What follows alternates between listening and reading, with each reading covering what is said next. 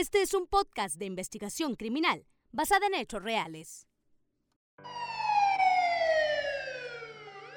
Uno de los casos que ha conmocionado y marcado a la ciudad de Mexicali, precisamente este año 2020, llegó a su sentencia final. 31 años de cárcel dictó el juez de control en contra de Javier Enrique Bojorges, de 26 años de edad. Esto por el delito de feminicidio en contra de una pequeña de apenas dos años de edad, Emma Sofía, en uno de los crímenes más crueles y violentos que ha registrado la ciudad de Mexicali y que, pues, 31 años de sentencia, si bien se queda en prisión, deja mucho, pero mucho que desear. Con este episodio reanudamos el Crimen Podcast ahora a través de la plataforma de Zoom en esta pandemia por coronavirus, adaptándonos a las nuevas tecnologías. Eric, un gusto que estemos de vuelta. Como estamos, Miguel. Pues muy bien, como mencionas, ¿no? Estamos ya de regreso con más casos.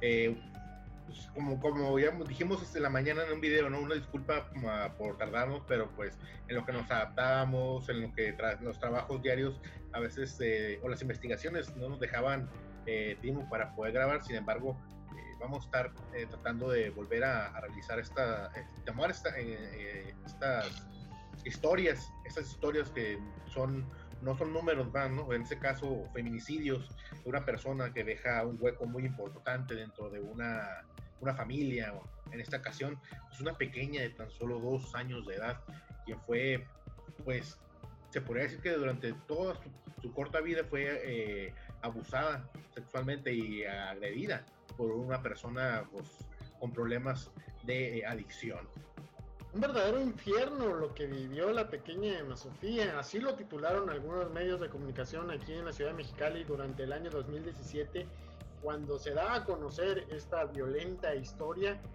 Eh, sí, Eric, eh, regresamos con más casos, regresamos más motivados y como lo mencionamos al principio, en un video que hay algunas personas que nos siguen a través de Instagram, nos mandaban mensajes de que ya nos esperaban de vuelta y pues sí, la pandemia por coronavirus, como ustedes bien saben, ha impactado a todos los sectores del, del mundo. Aquí en Mexicali no ha sido la excepción, que ha sido uno de los municipios más afectados en todo el país, aquí en México.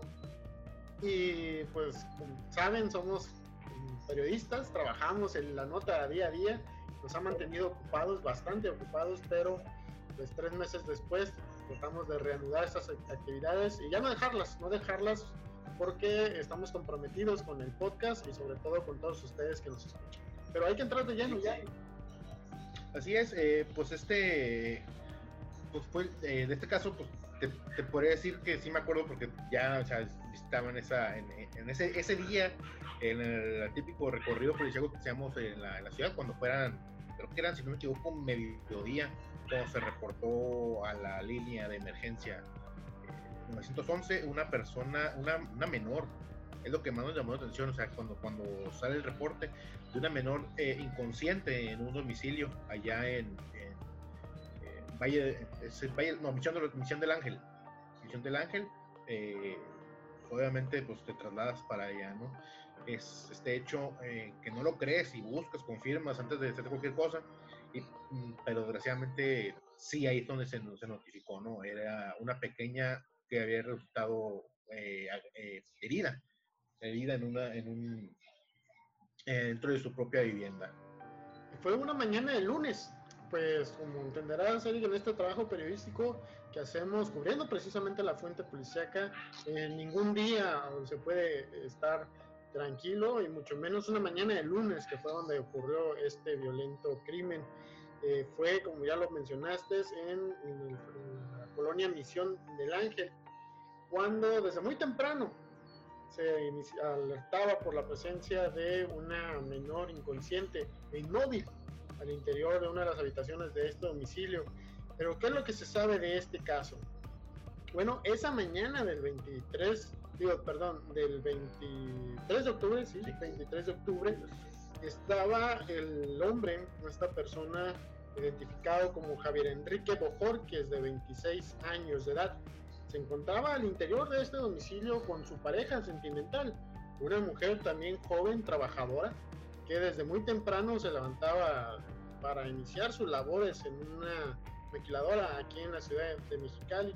Eran poco después de las 5 de la mañana cuando por razones que hasta el momento se desconocen, no se han especificado con total exactitud, ellos dos empiezan a discutir. Una discusión que eh, en lugar de pasar a algo como cuando discutes con una pareja, ¿no? En las relaciones siempre hay desacuerdos, pero esta discusión pasó más allá de solo las palabras es una, eh, como, como mencionas, una discusión fuerte, es una discusión severa que se, se, tuvo entre lo que es el, el, sentenciado, ¿no? Javier Enrique y, la, y, la, y su pareja sentimental. Ambos vivían sobre esta eh, en avenida Enaldi, me acuerdo bien de Enaldi. Eh, una fuerte discusión que terminó, obviamente, al momento no, no, con una, un acuerdo entre ambos, sino que ella se tuvo que retirar, una pelea que quedó en los aires, una pelea que quedó sin resolverse, una discusión que desgraciadamente eh, en unas pocas horas más tarde se iba a tener una repercusión severa eh, hacia el interior de esta vivienda. Eh, como mencionas, una, mujer trabajadora se levantó, se, fue se, cambió y se fue a trabajar a esta zona de la maquila y dejó a tanto a su hija, a sus dos hijas, una de dos años, Emma Sofía, en este caso la víctima de este, de este episodio, eh, una niña de siete años y tengo entendido que también otra pequeña eh, que se quedaron al cuidado de Javier Enrique. Y es que aunque en la relación de pareja ya se tenía el antecedente de discusiones, de peleas, incluso hay señalamientos en, aquel entonces que trascendieron cuando una vez que se da a conocer este caso de agresiones entre la misma pareja, pero nunca se había, nunca había pasado más, solamente se había quedado ahí en una cuestión de pareja entre uno, entre hombre y mujer, que si bien no se justifica la agresión, pero nunca se había trascendido a tal grado. No se sabe qué pudo haber generado la discusión, que la ira la ira se apoderó de, del señor Bojorques, de este Javier Enrique Bojorques, de tan solo 26 años de edad, joven prácticamente. La ira, la cólera, las ganas de causar daño se apoderaron de él y caminó hacia la habitación, caminó hacia Emma Sofía, aprovechando que la niña más grande, la mayor, ya había sido llevada a la escuela primaria esa mañana y en, y en el domicilio solamente quedaba Emma Sofía y una bebé de meses de nombre Cielo. Es entonces eh, que la cólera, de la, ira de, Javier Enrique, pues se apodera de él toda vez que eh, se demostró durante audiencias, en testimonios de familiares, que era una persona adicta, adicta a esto, anfetamina. Él era una persona adicta, entonces eh, al tener, eh, al estar bajo influjos de este enervante es que agrede, no nomás agrede físicamente, sino también agrede eh, sexualmente a la pequeña Emma Sofía. Eh, a una golpiza pues tremenda, monstrual, o sea, un caso de un hombre de un hombre de 23 años en, ese entonces contra una pequeña de 2 años, pues no hay tal forma de, no, hay, no, hay, equidad, no hay fuerzas iguales es una brutal eh, golpiza que le pone a la, a la, a la pequeña. Eh, algo que más tarde se podría decir a través del servicio médico forense, ¿no? Terrible, terrible que este hombre, Javier Enrique, llegara, se abalanzara como si estuviera cazándola, como si estuviera ya de una manera muy premeditada con alevosía, tomara a la pequeña Emma Sofía del cuello, la sodomizara la golpeara tan fuertemente en tórax, abdomen, en el rostro incluso, con heridas mortales, a tal grado que la pequeña no pudo hacer nada más para defenderse. Y es que ¿cómo podría entre un hombre de tal tamaño y ella apenas de dos años de edad?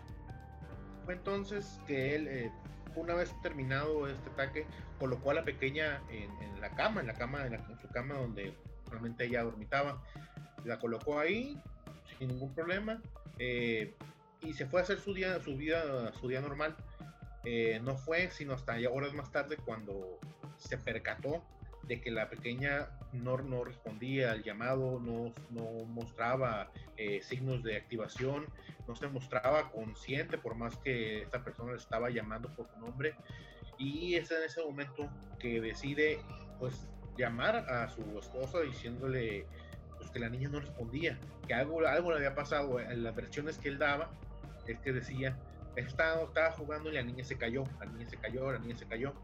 Y pues bueno, en ese momento dice, pues llama lo que es lo que es la, la, Cruz Roja, llama los números de emergencia. Es en eso que llegan paramédicos para dar la triste noticia que había ocurrido dentro de esta vivienda. Es que solamente al observar a la pequeña se podían haber percatado que la gravedad de las lesiones que presentaba en su pequeño cuerpo no coincidían absolutamente para nada con lo que pudo haber generado una caída de alguna distancia de arriba de la cama o algún metro de altura que no había nada más alto en la vivienda, pero las lesiones que presentaba, tan graves y severas, no coincidían absolutamente para nada. De entrada, eso despertó las dudas de los paramédicos y aunque el testimonio de este señor Bojorques, Javier Enrique Bojorques, era que la pequeña se había caído y lo sostenía de que se había caído, inmediatamente los paramédicos con la experiencia que ellos tienen, se percataron de que podría estarse tratando de la comisión de un delito e inmediatamente solicitaron la intervención de elementos de la entonces Procuraduría de Justicia. Eh, eh, efectivos de la, de la, de, la, entonces Policía Ministerial son los que llegaron para realizar la, el procesamiento de la escena, eh, pues, con el cuerpo de la niña presente, sin moverlo obviamente, y ellos constatar que sí, evidentemente el cuerpo de la niña presentaba estas de las que nosotros conocemos como huellas de violencia, estas eh, golpes, estas eh, hematomas, estos eh, heridas que presentaba, vaga redundancia, ¿no? Estas heridas que presentaba en el cuerpecito de la pequeña Emma Sofía, por lo cual en ese momento y bajo, bueno, bajo investigación todavía se encontraban, pero hicieron detención hicieron detención del, del hombre, nomás como mera formalidad para poder realizar las investigaciones sin que éste pudiera eludir la acción de la justicia. Ante el arribo a la escena de los agentes ministeriales de la entonces Procuraduría de Justicia, se percatan de lo mismo que los paramédicos les habían señalado, la rigidez del cuerpo que se encontraba acostado sobre la cama era coincidente a una muerte que ya llevaba horas y es que el proceso eh, cadavérico lleva varias etapas. Los agentes ministeriales conocen ya de estos temas eh, criminológicos. Eh, cuando notan el cuerpo se dan cuenta de que el papá había dicho, el padrastro, perdón, había señalado que tenía instantes de que se había caído de la cama. Pero al constatar el cuerpo, por la rigidez, pudieron haberse percatado que la muerte tendría al menos varias horas de haber ocurrido previo al llamado al número de emergencias. Y es, eh, ellos, como mencionas, tienen previo conocimiento de esto. Eh, es por esto que empiezan a hacerle cuestionamientos tanto al, al, al, padrastro, como qué es lo que había pasado, cómo se había, cómo se había hecho ciertas lesiones, cómo es que había provocado las lesiones, las heridas que tenía, dónde se encontraba él al momento que estaba pasando. Tantas y tantas y tantas preguntas que empezaron a caer en una contradicción al momento de lo que estaba diciendo. Eh, como dices, no, no constataba las heridas que presentaban no más en el, la cabeza, sino también en diferentes partes del cuerpo a una caída pues, de la cama, como un accidente de algún, pequeño pudiera tener. Es por esto que autoridades, pues, eh, al estar en, realizando las indagatorias en el lugar de los hechos, proceden eh, pues, con lo que más, con lo que, con, lo que seguiría en una investigación como esta, ¿no? Seguiría, sería la detención para realizar más eh, cuestionamientos sobre lo que se había pasado en esta casa. Recordará serie que aquella, pues prácticamente ya mediodía del lunes que se acudió a la escena, te encuentras, valga la redundancia, con un escenario trágico porque la persona estaba eh, creo que algunos compañeros fotógrafos lo alcanzaron a captar en el instante en el que sacaban a eh, Javier del domicilio para subirlo a una unidad patrulla. Y eh, a unos cuantos metros, la familia.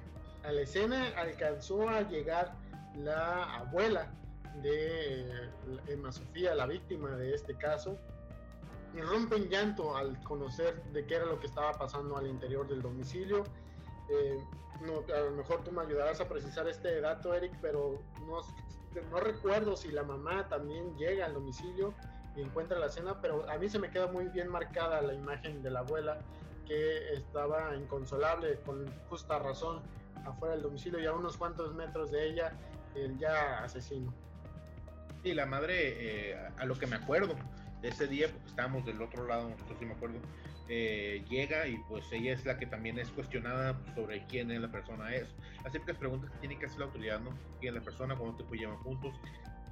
Y es un es uno de esos momentos que no sabes cómo reaccionar, ¿no? Es uno de esos momentos de que, bueno, desgraciadamente tengo que dar una noticia de lo que pasó.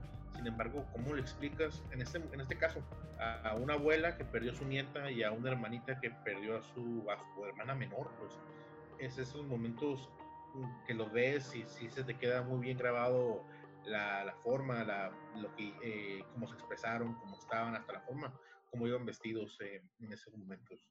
Eh, se procede eh, a el, pues, el, y más que nada la escena como los, los típicos cordones amarillos y las personas que no pueden pasar hacia el otro lado. Es algo que se te queda muy grabado y es algo pues, que hemos vivido eh, ya desde algún tiempo que ya sabrás que esta, esta, clásica escena de violencia familiar que termina con, desgraciadamente con la muerte de una persona, en este caso es una mujer.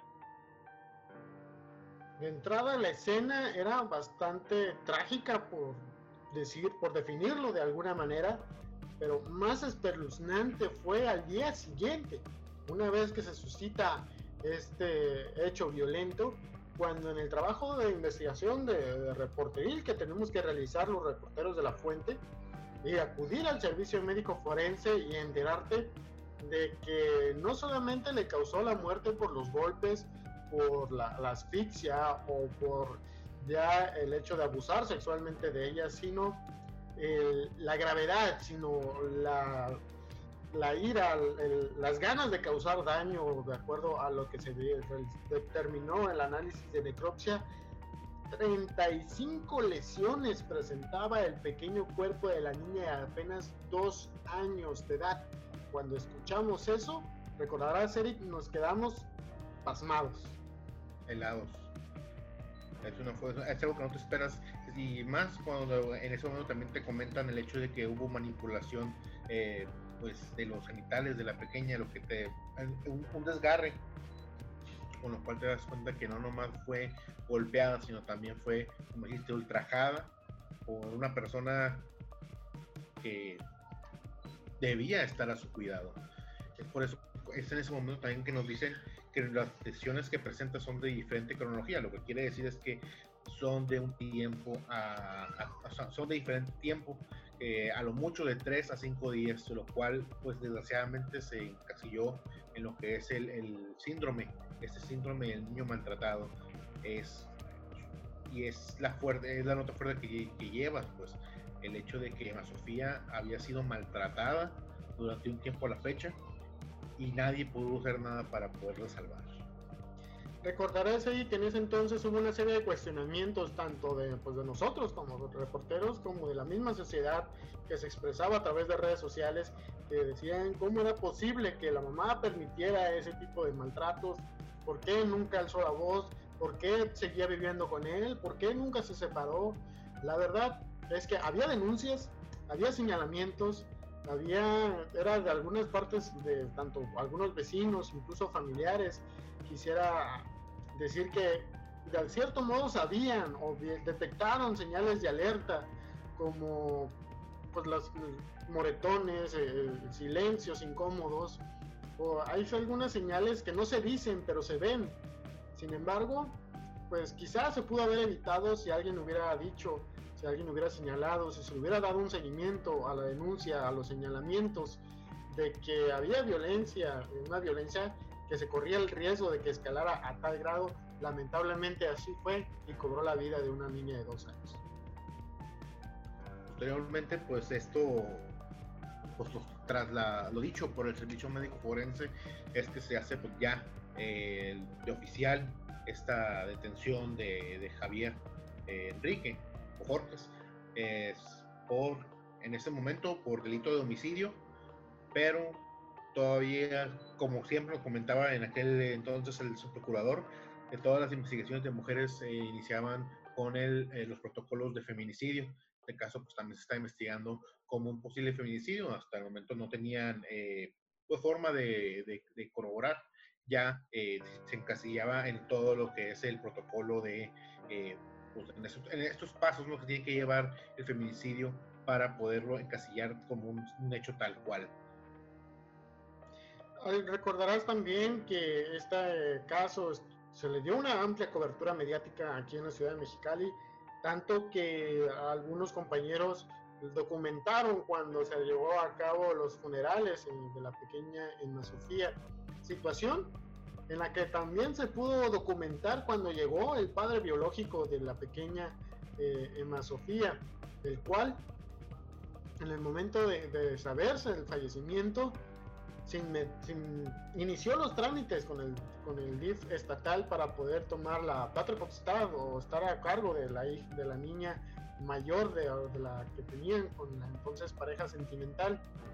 Sin embargo, los trámites en el DIF, ustedes saben, son tardados, demoran algún tiempo y entre la desesperación y el enojo de lo que acababa de ocurrir, esta persona, el nombre Gildal, Gildardo, si mal no recuerdo, toma a la hija mayor y se la lleva a la fuerza.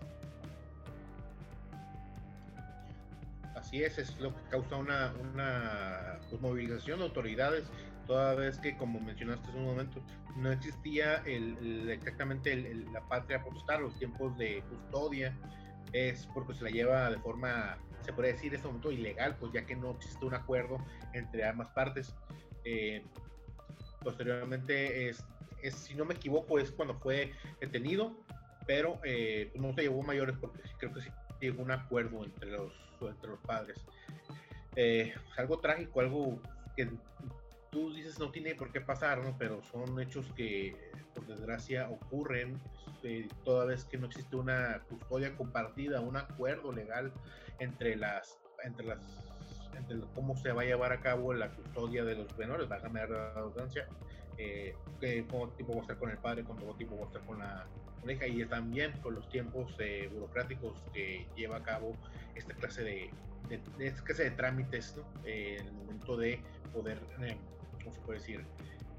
Pues, negociar lo que sería el cuánto tiempo va a estar con cada uno de los padres todo este proceso penal, para quienes nos continúan escuchando, desde el momento en el que ocurre el incidente, la muerte, la detención, los funerales, tuvieron que pasar casi tres años para que entonces se tuviera una sentencia por este caso donde el Ministerio Público evidenció ante el juez de control que eh, esta persona, Javier Enrique, era no solamente un agresivo constante, sino también un usuario de drogas sintéticas, de estas drogas que eh, de acuerdo a los analistas eh, activan pues un grado de violencia, de salvajismo entre los consumidores. Y entonces el proceso se llevó a cabo en este tiempo de casi tres años y culminó el pasado mes de enero precisamente de este año 2020, eh, que se da ya una, una, sentencia final por este feminicidio. Es durante este, bueno, un poco hablando de lo que es el caso, eh, eh, pues recordarás también que una de las piezas fundamentales y testimonios fue el de la pequeña, pues de 7 años de edad. Ella fue la que informó y dijo a, los, a los agentes del Ministerio Público las agresiones que ya constantemente eh, ella y como su hermana, que esta persona los dejaba, los golpeaba, les jalaba el pelo, inclusive cuando se portaban mal los dejaba sin comer, o sea, un trato inhumano. Y a, lo que estábamos mencionando en esos momentos que decíamos que existían muchas denuncias, el hecho era que de por qué no existían denuncias, eh, ¿cómo se puede decir? Físicas, ¿no? Sino que si se hablaba de que habría maltrato entre pues, esta persona hacia la, hacia la familia. Lo que pasa es que también la señora se encontraba, la, mamá de las pequeñas se encontraba bajo el temor, bajo el yugo, bajo el temor de que pudiera hacerle daño eh, ya que en más de una ocasión fue agredida por esta persona al encontrarse bajo efectos de eh, estas drogas sintéticas. Es algo trágico, algo fuerte, es algo que, que, la menor buscó la forma de denunciar, sin embargo, al encontrarse pues, bajo su corta edad y, con, eh, y sin ayuda, o sea, de haber a quién recurrir, pues no pudo hacer de más, no pudo ser más. a lo mejor pudo haber evitado que la menor eh, lesiones, que la menor falleciera, sin embargo, son cosas que por cuestiones eh, desconocidas eh, no sabemos eh, por qué pasaron o por qué no pasaron. Cientos de cosas, Eric, cientos de cosas pudieron haber intervenido para evitar esta tragedia. incluso Javier Enrique Bojorques Castillo, quien trabajaba como un guardia de seguridad, se vendía él mismo como una persona trabajadora, incluso respetable, lo cual pues sirvió para ganarse de algún modo cierta confianza por parte de la familia de su pareja. Ellos incluso estaban incrédulos cuando se ocurre este violento asesinato. Y como lo mencionaba hace unos momentos, fue precisamente este mismo año 2020, en el mes de enero, cuando el juez de control, con las evidencias que presenta el Ministerio Público, determina la sentencia de 31 años de prisión por el delito de feminicidio. ¿Y por qué lo digo de esta manera, Eric?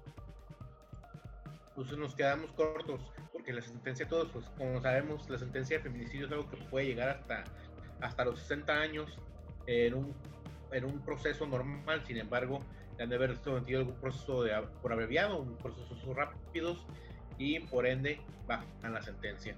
Es algo eh, que nuestro eh, honorable sistema de justicia premia la, forma en que te aceptes como culpable de un crimen pues, que cometiste. Así es, la mitad, la mitad de la sentencia por el delito de feminicidio fue lo que determinó el juez de control en este caso. Uno de los cuantos casos que pues, en toda esta segunda temporada del Crimen Podcast hemos hecho especial énfasis en las sentencias que, pues, como mencionaba al inicio de este episodio, dejan mucho que desear. Exactamente.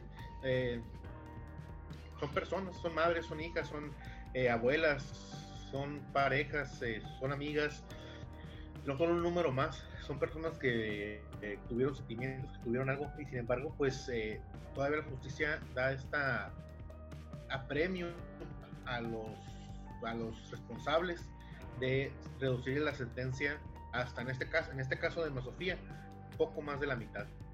Es algo que nos deja sin palabras. Con esta reflexión nosotros terminamos el episodio de este día. Después de tres meses, claro, después de tres meses, eh, pues nuevamente una disculpa, la verdad es que fue por razones ajenas a nosotros, pero eh, trataremos de continuar con estos episodios, tenemos más en el tintero y por supuesto está próxima también finalizar esta segunda temporada, eh, que debo decirles que la cuestión de la pandemia nos ha hecho más difícil investigar porque pues, la hora fiscalía está prácticamente cerrada, el poder judicial está cerrado. Eh, y nos ha complicado un poquito más la tarea, pero no es imposible. Y nos vamos a comprometer con todos ustedes para traerles unos casos bien investigados, con el contexto y sobre todo con el mismo profesionalismo que caracteriza al crimen. Y como, y como mencionaste un momento, pues esta pandemia pues nos ha mantenido resguardados, así que pues, eh, pues quédense en sus casas, eh, lleven eh, a cabo todas las medidas que el sector, sector salud está, dando constantemente, el quedarse en casa, el desinfectar todo tipo de cosas, mantener la sana distancia, el cubrebocas muy importante, los protectores, ya ahorita es prácticamente imposible ir a un lugar donde te permita entrar sin cubrebocas que nada, cuídense, cuídense porque queremos tenerlos todavía por mucho tiempo más. Déjenos sus comentarios respecto al episodio de esta semana. Recuerden que también hay otros más episodios a través de las diferentes plataformas como Spotify, Apple Podcast, Google Podcast, Anchor. Ahí pueden encontrar todos los episodios que llevamos hasta la fecha. Déjenos sus comentarios, compártanos por favor a través de las historias o las publicaciones que hacemos en Instagram, todas las opiniones que tienen respecto a este trabajo. Ustedes nos ayudan a mejorar. Claro que sí, eh, ahí los esperamos. Y en próximos momentos también estaremos subiendo lo que son algunas imágenes sobre este caso.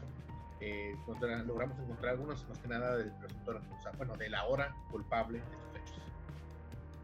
Muchísimas gracias por estar al pendiente del Crimen Podcast. Leemos todos sus comentarios. ahorita, eh, así brevemente, quiero mencionar a algunas personas que nos publicaron a través de nuestra página de Instagram el cual nos decía Lisa, decía que pues súper bien por regresar, que ya extrañaban los capítulos. También los compañeros de Diario de un Criminal, también un muy buen podcast, escúchenlo, que pues ya nos dicen que venimos con todo. también te mandan un saludo a, nuestros compañeros, a Patricia y a eh, los de Chismología Norteña, ¿te acuerdas? Claro que sí, escúchenos, es muy bueno. Eh, nos invitaron hace una semana a Eric y su, su servidor. Eh, una plática muy amena, fuera del contexto de los casos, pero eh, hablamos un poco de la historia del crimen. Pero que sí, un saludo para Patricia Lapato y Rubén, Rubén Gutiérrez también. Un saludo para ambos y síguenos, escúchanlos. Es, tienen bastante, un, contenido un poco diferente, pero es bastante, bastante bueno. muchísimas gracias y ya lo saben, nos escuchamos. Hasta la próxima.